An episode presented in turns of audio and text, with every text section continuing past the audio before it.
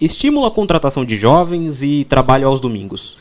Cobrança do INSS sobre o seguro-desemprego, programa de reabilitação e estímulo ao microcrédito.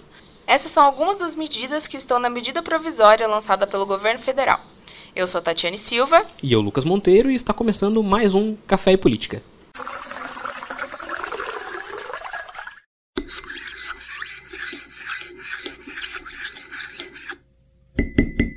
Bem, vamos começar o nosso programa explicando a medida provisória 905, ou melhor, MP do Programa Emprego Verde e Amarelo, lançado na última segunda-feira, dia 11 de novembro, pelo governo federal, visando aumentar os índices de emprego no país. É isso aí, Lucas. Mas antes, eu acho que cabe a gente explicar mais uma vez o que é uma medida provisória. Nós já explicamos o que significa uma MP lá atrás, quando falamos sobre a MP da Liberdade Econômica. Mas vale relembrar, né? Exatamente, Tati. Vamos lá então. Uma medida provisória, pela nossa Constituição, precisa ter dois fatores: relevância e urgência.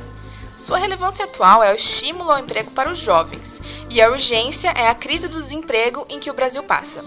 Por ser uma medida provisória, o seu texto já está em vigor. Vale lembrar também que uma medida provisória tem o prazo de 60 dias de validade podendo ser prorrogada por mais 60. Prazo esse para o Congresso Nacional analisar e aprovar a medida e efetivá-la como lei. Indo mais a fundo no programa Verde e Amarelo agora, é, a ideia do governo federal é estimular a geração de empregos por meio dos jovens entre 18 a 29 anos que buscam o seu primeiro emprego formal, gerando em torno de 1,8 milhões de emprego até 2022. A medida alivia para o patrão com uma desoneração da folha de pagamento. Mas, Tati, o que, que significa desoneração da folha de pagamento?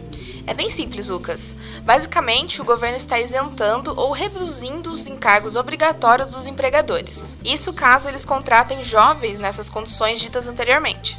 No caso do programa Verde e Amarelo, o contratante não terá que pagar a contribuição patronal do INSS, as alíquotas do Sistema S e do salário educação. Já a contribuição para o FGTS cairá de 8% para 2% e o valor da multa para o patrão que não pagar a contribuição do FGTS cai de 40% para 20%. A empresa também poderá pagar até um salário mínimo e meio para os funcionários nessa condição. Não poderá ter mais que 20% desses funcionários e não poderá substituir um funcionário da empresa por outro do programa. O secretário da Previdência do Trabalho, Rogério Marinho, diz que o governo entende a situação. O setor produtivo é abraçado pelo governo porque o governo entende que não há emprego sem empregador, que não há oportunidade que não seja dada por quem empreende. Outras medidas também vigoram no programa Verde e Amarelo. Uma das mais polêmicas é a regularização do trabalho aos domingos e feriados. Esse ponto do texto já havia constado na MP da Liberdade Econômica, mas o Senado acabou retirando o trecho considerando inconstitucional. Agora, o governo voltou com a modalidade. Na consolidação das leis trabalhistas, a CLT, criada há mais de 70 anos, tal prática é proibida, exceto por uma, abre aspas, conveniência pública ou força maior do serviço, fecha aspas, onde se especifica as atividades e pede-se permissão ao governo. A proposta é incluir essa possibilidade na CLT, com a ressalva de que para os estabelecimentos do comércio deverá ser observada a legislação local. Nova regra deve assegurar repouso semanal remunerado de 24 horas consecutivas, preferencialmente aos domingos. Quando houver trabalho no domingo ou em feriados, o empregado tem o direito ao repouso semanal em qualquer outro dia da semana. Mas, caso o empregador não determine uma folga durante a semana para o funcionário, ele terá direito à remuneração em dobro. No comércio e nos serviços, o descanso semanal deverá coincidir com o domingo no mínimo uma vez a cada quatro semanas de acordo com a legislação estadual e ou municipal. Na indústria, é no mínimo de uma vez a cada sete semanas.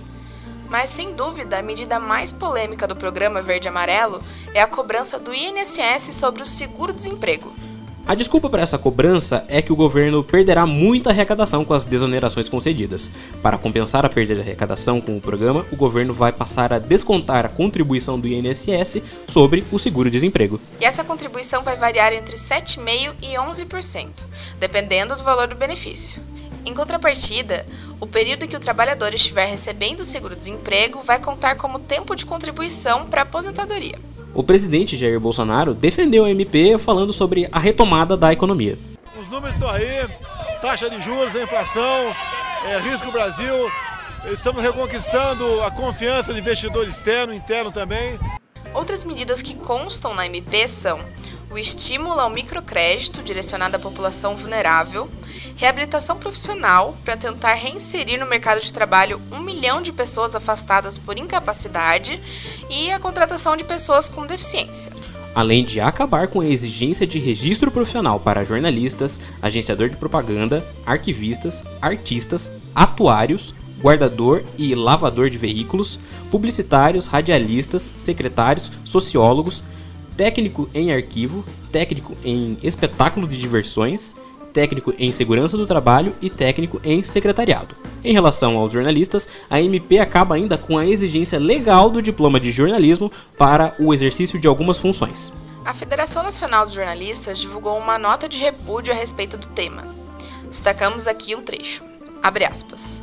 Dez anos depois da derrubada do diploma de nível superior específico como critério de acesso à profissão pelo Supremo Tribunal Federal, o STF, a MP publicada ontem, dia 12 de novembro, no Diário Oficial da União, é mais um passo rumo à precarização do exercício da profissão de jornalista, uma atividade de natureza social ligada à concretização do direito humano à comunicação. Na prática, sem qualquer tipo de registro de categoria, o Estado brasileiro passa a permitir, de maneira irresponsável, o exercício da profissão por pessoas não habilitadas, prejudicando toda a sociedade. Fecha aspas. Ao todo, a MP altera 60 artigos da CLT e é tida por especialistas como uma nova reforma trabalhista. Agora, ela segue para análise do Congresso Nacional, que pode aprovar o texto integralmente ou fazer mudanças através de emendas. O Café Política fica por aqui. Foram usados neste programa áudios do SBT e da TV Brasil. Você pode nos encontrar nos aplicativos Spotify, Google Podcasts, Apple Podcast ou qualquer aplicativo de podcasts. Muito obrigado pela sua audiência e até mais. Até!